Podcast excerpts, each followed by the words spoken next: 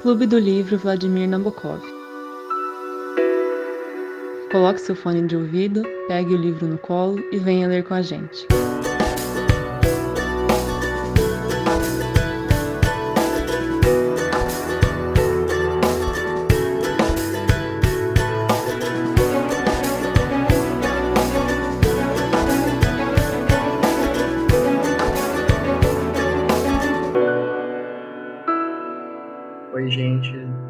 Sou o Fernando e hoje a gente vai discutir o primeiro ato do Otelo de Shakespeare. É uma peça muito famosa e a sugestão foi do Gabriel Palestra. E eu gostaria de pedir, pedir para vocês só para se apresentar antes da gente começar a discutir esse primeiro ato. Oi, gente, meu nome é Carol. Oi, gente, tudo bem? É, Eu sou o Gustavo. Oi, gente, tudo bom? Meu nome é João Pedro. Oi, eu sou o Gabriel. É, indiquei o livro. Eu sou o Lucas. Eu sou o André, galera. Então, eu queria começar já. Acho que a gente não precisa dar um contexto pra, da obra, é uma obra muito famosa, é, mas queria começar então com o enredo do primeiro ato. Lucas, você faz a boa ou você quer que eu fale? Nossa, acho que você pode falar. Eu não sei se eu vou lembrar certinho da onde vai até onde vai. Tá. Basicamente, o primeiro ato ele começa numa uma conversa entre o Rodorigo e o Iago. E ele vai escalando para uma confusão entre o Brabantio e o Otelo. Os nomes do Fer acho que estão diferentes. É, no meu é, o meu é Rodrigo mesmo. Ou como eu prefiro, Eu eu tava prefiro chamar Rodrogas. Eu tava chamando de Bravâncio, sei lá por quê. É que Fer, é que o Fer tá lendo a versão original. Mais ou menos original. Mas enfim. Então não é Rodrigo, é Rodo... Pra vocês é Rodrigo. Rodrigo. Isso, Rodrogas. E, Bra... e é Iago, o Brabantio, o Cássio. Isso aí É. fica igual. Ah, beleza. Ah, enfim, aí vai escalando uma tensão entre o Brabantio, que é o pai da Desdemônia. Falei certo? Desdémono. Desdemona. Isso. E o Otelo, que é o marido dela, o pai não sabia que ela tinha casado meio que escondido. E aí o pai, ele chama o. é o conde? Que é? É o Otelo, não é? Pra conversar. Não, ele, ele vai atrás do Otelo, mas aí eles chamam também o, tipo, o chefe da cidade, o Duque. De Alexandria, não é? Algo assim? É o Duque. O Duque. Não é de O Duque pra solucionar a disputa. Só- na verdade, o Duque vai atrás dele, se eu não me engano, porque eles eles estavam querendo chamar o Otelo pro conselho, porque o Otelo ia precisar ir pro Chipre pra defender Isso. contra os, os turcos. E aí meio que todo mundo se encontra lá, e aí cada um fica, o Otelo fica acusando, o pai dela, o pai dela fica acusando o Otelo, aí o Otelo fala, olha, não tem que me acusar, etc, porque a gente se apaixonou e casou. Mas, E aí teve, mas, mas antes, antes tem a treta lá dentro do castelo, né? Tipo assim, ele, eles estão dentro. Eu não sei o que acontece dentro da história que, tipo, meio que eles acordam lá o Brabâncio, que é o pai da, da Desdemona, e aí os caras começam a tretar, assim, meio do bagulho. Aí um começa a xingar o outro, e aí ele resolve mandar decidir com o Duque, né? Então, tipo assim, antes, antes desse encontro é meio cômico, porque, tipo, no meio da madrugada acontece uma treta, assim, o, do genro com, com o pai da mina, tá ligado? E aí eles vão lá decidir com o Duque. é, na verdade, começa a primeira cena é o Iago e o Rodrigo falando mal do, Do Otelo. do Otelo. É a primeira cena. Aí depois se desenrola. É, uma, ah, uma coisa só que eu achei interessante, no meu, na minha edição, que mandaram lá no grupo da Pinguim, é que antes do, de começar o, o, a, a cena 1, o ato 1, ele dá todos os personagens lá, né? E aí o, o Rodrigo, ele, ele é um pretendente da Desdemona e o Iago, ele é um vilão. Mas ele é um vilão do, do Otelo. Ou Ele inveja o Otelo, tá ligado? Mas, por que isso? Porque ele é o alferes do Otelo. Então, trabalham juntos. É, eu tentei dar um. passar assim por cima do, do primeiro ato inteiro, mas acho que é legal a gente ir por cena, igual o André falou. Então, tipo, começa nessa, os dois meio que falando mal do Otero e meio que causando a disputa, né? Porque eles vão até o Brabantio, acho que é isso que acontece. Eles vão até o Brabantio pra falar: olha, acho que sua filha tá com o Otelo, não sei o que, uma coisa estranha, e ele, não, ela tá aqui, e aí não tá lá, e enfim. Plantaram a sementinha do mal, né? E aí eu acho legal isso que o, o, o Tronco falou, que o personagem ele já é desde o começo descrito como um vilão. Porque você vai vendo desde o começo que, assim, ele quando tá longe do Otelo, ele age de um jeito completamente diferente. E aí quando ele, tipo assim, ele é, é chulo, usa uma, um linguajar diferente, fala mal do Otelo, claramente fala que odeia o Otelo. E aí quando tá na frente dele, é tipo assim, não, eu te amo, não sei o que, eu sou seu leal escudeiro, etc. É, ele é Isso duas caras, né? Nessa primeira cena já tá bem estruturado, né? É o Iago, que é o mestre do, do crime, né? E, e o Rodrigo, ele tá, ele tá meio que à mercê do, do Iago. Aí isso já fica bem claro desde a, do ato 1, cena, ato 1 na cena 3, especificamente. Um- Uma coisa que eu ia perguntar é que, assim, até me assustou, porque eu achei que a linguagem do, principalmente do Iago, é muito chula. Só que a Carol falou que não sentiu isso, que, tipo, que achou que era normal. Menos pior do que ele percebeu no inglês, pelo menos. É, tipo, ele, ele- em muitas falas ele faz referência, referência a sexo, faz referência, referência a É, animais, etc. Eu, eu, eu ia falar justamente isso, né?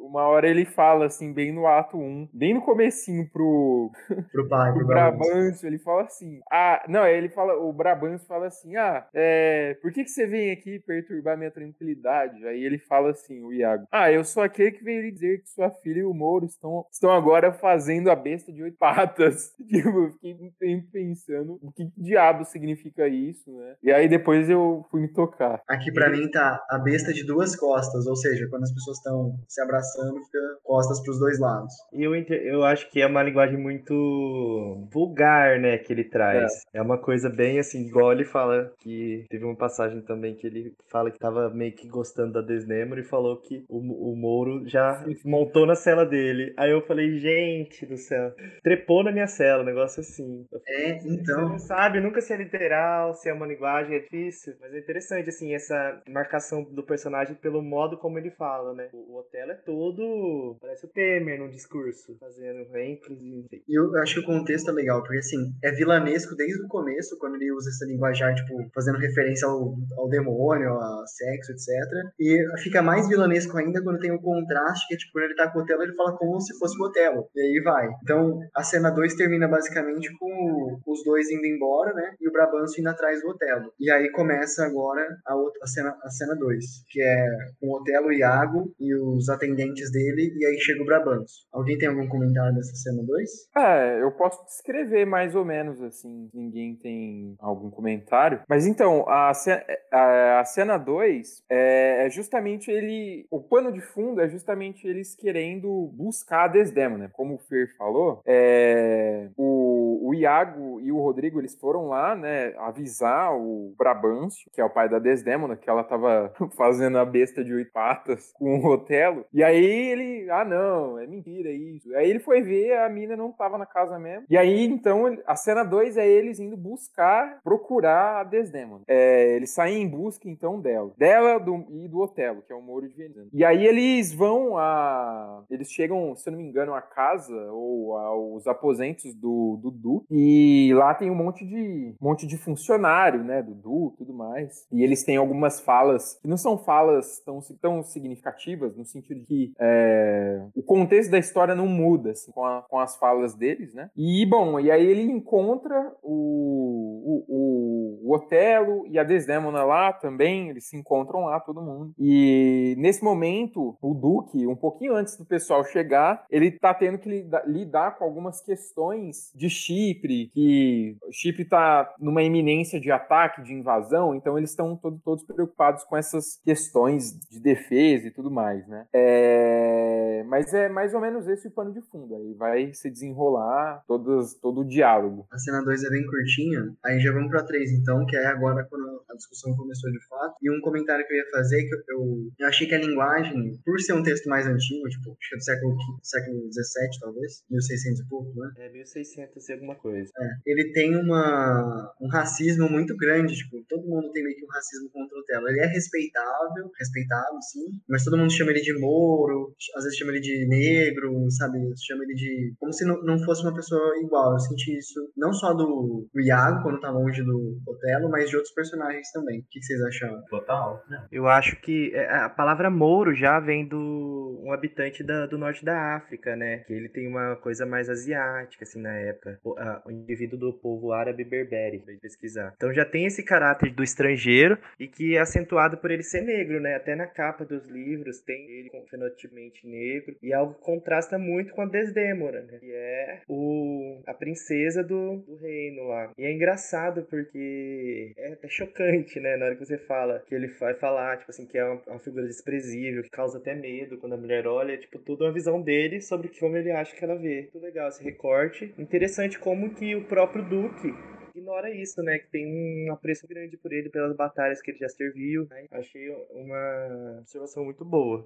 Tem uma hora, acho que vai exemplificar bem, que o, o Duque e o Brabant estão discutindo. Tipo, eles começam, o Duque tipo, meio que entende que, olha, realmente o Otelo não foi lá e roubou ela, eles se apaixonaram. O Otelo fala assim, ela me amou pelos perigos que eu passei, eu amei ela porque ela sentia pena deles, desses perigos. Essa foi a única feitiçaria que eu usei, né? Porque o Brabant tinha falado que ele tinha usado alguma feitiçaria de Moro. E aí o Duque fala assim, olha, eu acho que esse, essas histórias teriam ganhado minha filha também. Aí, um tempo depois, o Brabantio fala assim, é, seu, seu, como chama? Seu cunhado, seu, gen, seu genro, acho que tem marido da filha, genro. O seu genro tem a pele muito mais clara do que o negro. Então, tipo assim, você pode até falar que teria conquistado, mas é porque ele não é negro. Se fosse negro, você não estaria falando isso. Eu achei, tipo, muito pesado. É, o que eu acho interessante nesses textos clássicos, assim, que é, eu acho que não é exagero nenhum classificar o Otelo, né, as aventuras do Otelo enquanto um texto clássico, né, e não só pela, pela questão temporal de ser um texto do século XVII,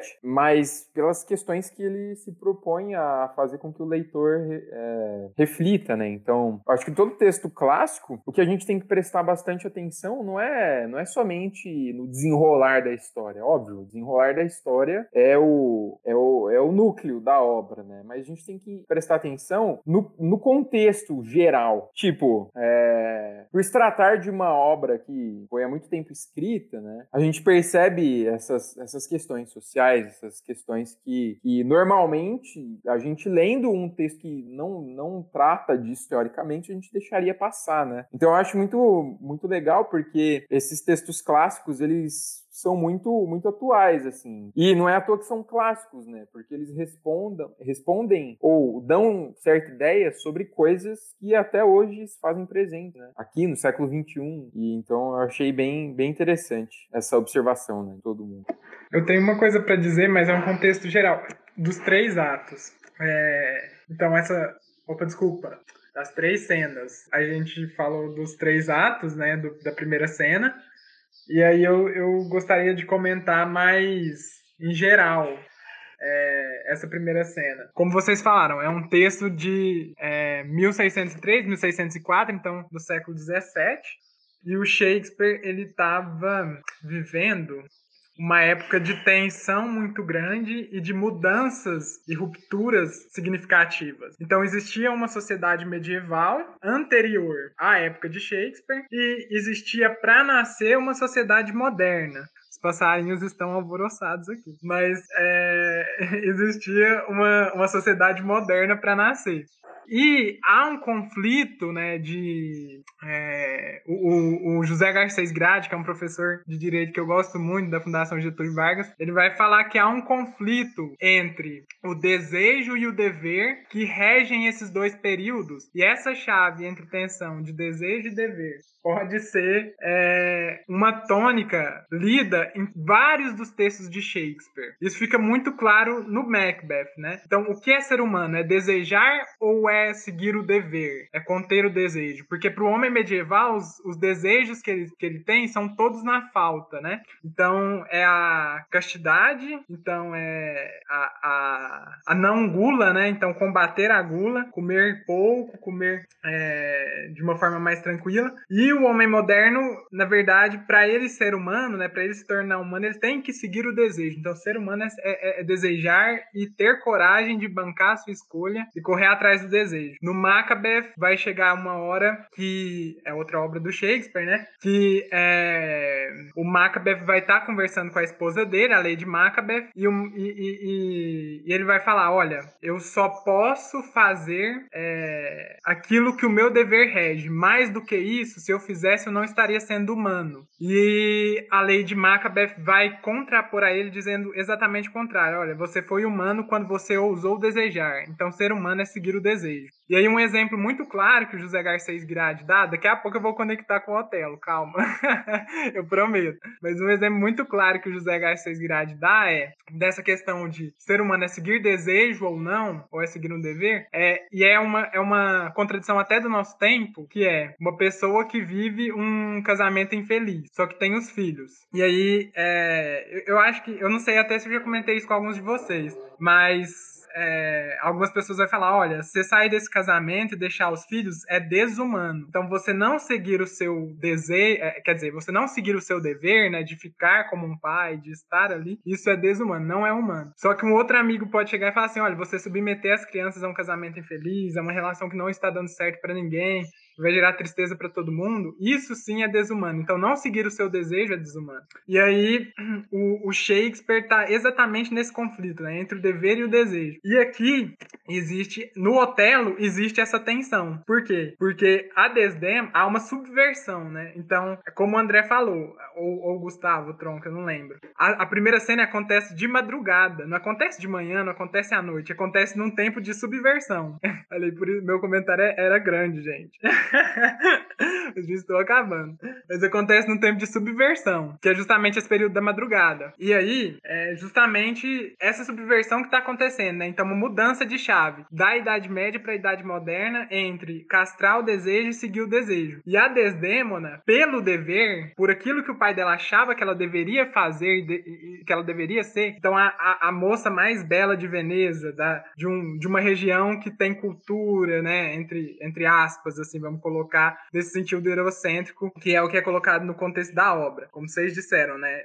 Chamam o Otelo de Mouro por vários motivos diferentes e classificam Veneza como uma, e assim no Renascimento era classificada dessa maneira, né? Como alta cultura, como uma sociedade desenvolvida e tal. E Desdemona, que é o ápice dessa sociedade, pode escolher com quem ela vai ficar ou não. Ela, é, em vez de seguir um, um dever de ficar com qualquer um veneziano, ela decide seguir o desejo dela. Então ela tá subvertendo essa ordem e falando, olha, aquilo que é bonito para vocês, aquilo que vocês consideram belo, para mim não é assim. E eu vou seguir não esse dever que vocês estão impondo a mim, mas vou seguir o meu desejo de ficar com quem eu amo e com quem eu me apaixonei. Então, é, é uma subversão porque é uma quebra de tudo aquilo que tinha como expectativa para ela fazer e que ela não fez. Então, por isso que o pai dela vai falar: olha, não tem como. Ela sabe que o dever dela era não se casar com esse homem. E aí ela não está fazendo isso, só pode ser bruxaria. Ele só pode ter enfeitiçado ela, ter feito ela se convencer é, por meio da feitiçaria que ele era o amante ideal para ela, e aí pronto. Porque isso é irracional, não tem como nos moldes e nas categorias de pensamento que a gente tem conceber isso. E ela quebra com isso, rompe justamente para dar essa visão da modernidade quebrar com a visão medieval. Então,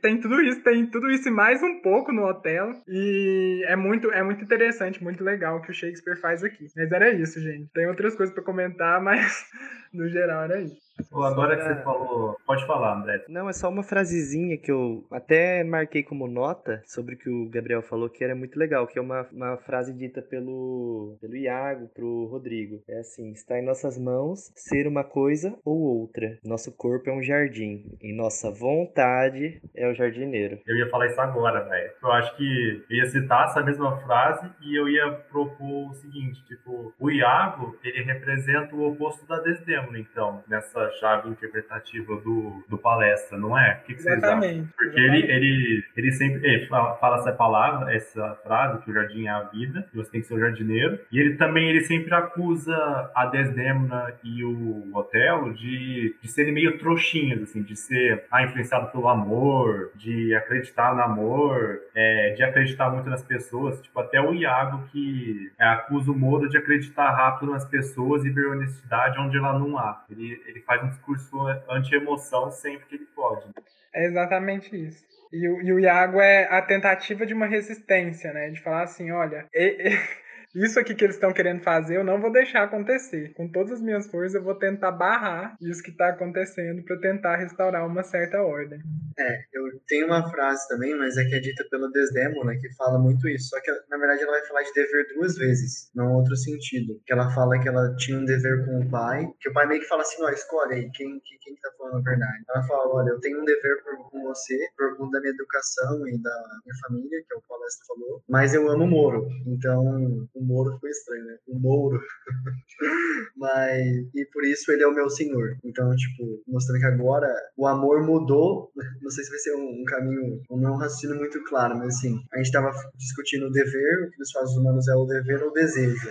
O desejo fez al- alterar qual o dever dela. Se antes o dever dela era com o pai, por ela desejar o Moro, agora o dever dela é com o Moro. Sentido? Porque o dever dela não é mais com a ordem, mas sim com a possibilidade de realizar um desejo que ela tem, né? Então ela tá comprom- comprometida com outra coisa. Mariane tá aqui só no celular fazendo os barulhinhos. Da próxima vez ela participa do, da- do ato 2. É, eu ia só, nesse, nessa cena também, eu ia fazer um pequeno comentário que o plot do livro inteiro tá nessa cena. Que no final o Iago vai ficar sozinho, né? Aí eu fiquei imaginando aquela. O cara baixa a luz do teatro, assim, e fica lá o vilão no meio falando que os planos dele. Que ele fala assim, que ele planeja Tomar abusar lugar. das orelhas. Pode falar. Não, não, não, pode falar. Não, que ele planeja abusar das orelhas do Otelo pra que ele, enfim, pra que transforme a mulher dele numa pessoa desvirtuosa e o Moro, como ele é muito inocentão, muito bobão, ele vai cair naquilo como um pato. E é o que depois ele começa a fazer. É, e a razão principal disso é porque ele quer tomar o lugar do Moro, né? Ele quer ficar com a Desdemona. É, não é, é, não é. Não sei, acho que foi minha interpretação. O Iago, É, tanto é que ele fala, ah, tomar o seu lugar e coroar meu desígnio, tá ligado? Eu achei que era o Rodrigo. Então, que é, é- é que na verdade, tem muitas teorias por que, que o Iago vai fazer tudo isso que ele tá fazendo. Mas a gente não consegue achar uma explicação racional que dê conta de tanto ódio. Assim, você pode racionalizar o tanto que for, colocar todos os motivos que o que ele faz. É que quando vocês chegarem no final do livro, vocês vão da peça, né? Vocês vão entender. Tipo, no- o, que, o, o ponto que chega, tipo, tudo que ele fez. Mas é, eu não posso dar spoiler, né? Mas assim, é, tem várias explicações. Algumas, tem algumas teorias que falam que o Iago gostava do Otelo, era apaixonado pelo Otelo e tinha ciúme da Desdémona com o Otelo, ou quer dizer, tinha ciúme do Otelo com a Desdémona e com o Cássio. Tem uma teoria também que vai tentar explicar porque o, o, o, o- ai meu Deus, como é que chama o? O Cássio, que ganhou a promoção que o, o, o Iago quis ganhar, né? E aqui tem outra lógica medieval sendo quebrada, porque o Iago fala assim, olha, pela lógica, né, eu fiz um lobby, eu queria ganhar esse posto para ser ali o, o ajudante do hotel, eu não lembro bem o posto militar, e fiz um lobby com umas pessoas importantes e ainda assim não consegui. E quem conseguiu ganhar foi o Cássio, porque o Otelo privilegiou hum, é, não a influência social que as pessoas poderiam ter ao indicar o Iago, mas ele é, privilegiou a habilidade que o Cássio tinha para reger as batalhas. Então é mais um choque, né? É, entre essa, essa lógica mais antiga e a moderna que está para nascer, em que uma você é valorizado pelo seu nascimento e pelas relações que você tem, e na outra é o mérito que di- dita, né? Os lugares onde você vai chegar. E é assim, né? A gente está nessa sociedade liberal burguesa aí há muito tempo. Não sei quando isso vai acabar, mas a gente torce para que logo. Nascimento da meritocracia. Com isso encerramos o primeiro ato. É, eu não sei se, vai, se eu vou viajar muito, mas essa sua primeira teoria, o, o Gabriel, o palestra, na verdade não é sua, foi uma teoria que, que tá aí, né? Ela, ela me lembrou muito o enredo de Behind Her, Her Eyes, tá ligado? Vocês já viram essa série? Tipo, mano, é um- é- eu não posso dar spoiler também, mas é uma série que trabalha umas questões de projeção astral e tudo mais, e, e no, no fundo, tipo, é, a treta é que o, o amigo da mina tem, tem ciúme dela porque ele gosta do cara, do namorado dela. E aí a história gira em torno dessa questão. E aí me lembrou um pouco, eu não sei se, não sei se isso tem alguma coisa, não sei se a série tem alguma relação, tipo, se inspirou no enredo de, de Otelo, mas eu achei bem, bem da hora. E sobre essa questão é, da vontade, né, ou do, dos desígnios, né, das, do dever, eu acho que esse era um tema, era o tema corrente, né, do século XVII. Tanto é que é, o grande debate dentro, dentro dos estudos sociais daquela, daquela época, né, não vou falar sociologia porque não existia sociologia no século XVII, né, mas dentro do pensamento político, enfim, das questões humanas, filosóficas, o debate principal era sobre a natureza humana, né, então, tipo, não somente é, o- os autores da literatura, mas também a grande parte dos filósofos filósofos estava trabalhando essa questão. Né? Então, o Hobbes falando é, de natureza humana, humana, essa questão é, da guerra de todos contra todos, porque todos vão, todos serão movidos pelas suas vontades, pelas suas, pelas suas paixões, né? Porque vontade é isso. Vontade é algo que você não tem controle racional em cima. Você é movido pelas paixões, pelos seus, é, pelos seus instintos a sentir a vontade de alguma coisa. E então eu acho que é muito interessante ver esse diálogo entre filosofia e essas questões, né, dentro de Otelo. Vamos dar tchau para os ouvintes. See you. Até mais, gente. Tchau, pessoal. Até o próximo episódio. Até. Tchau, gente.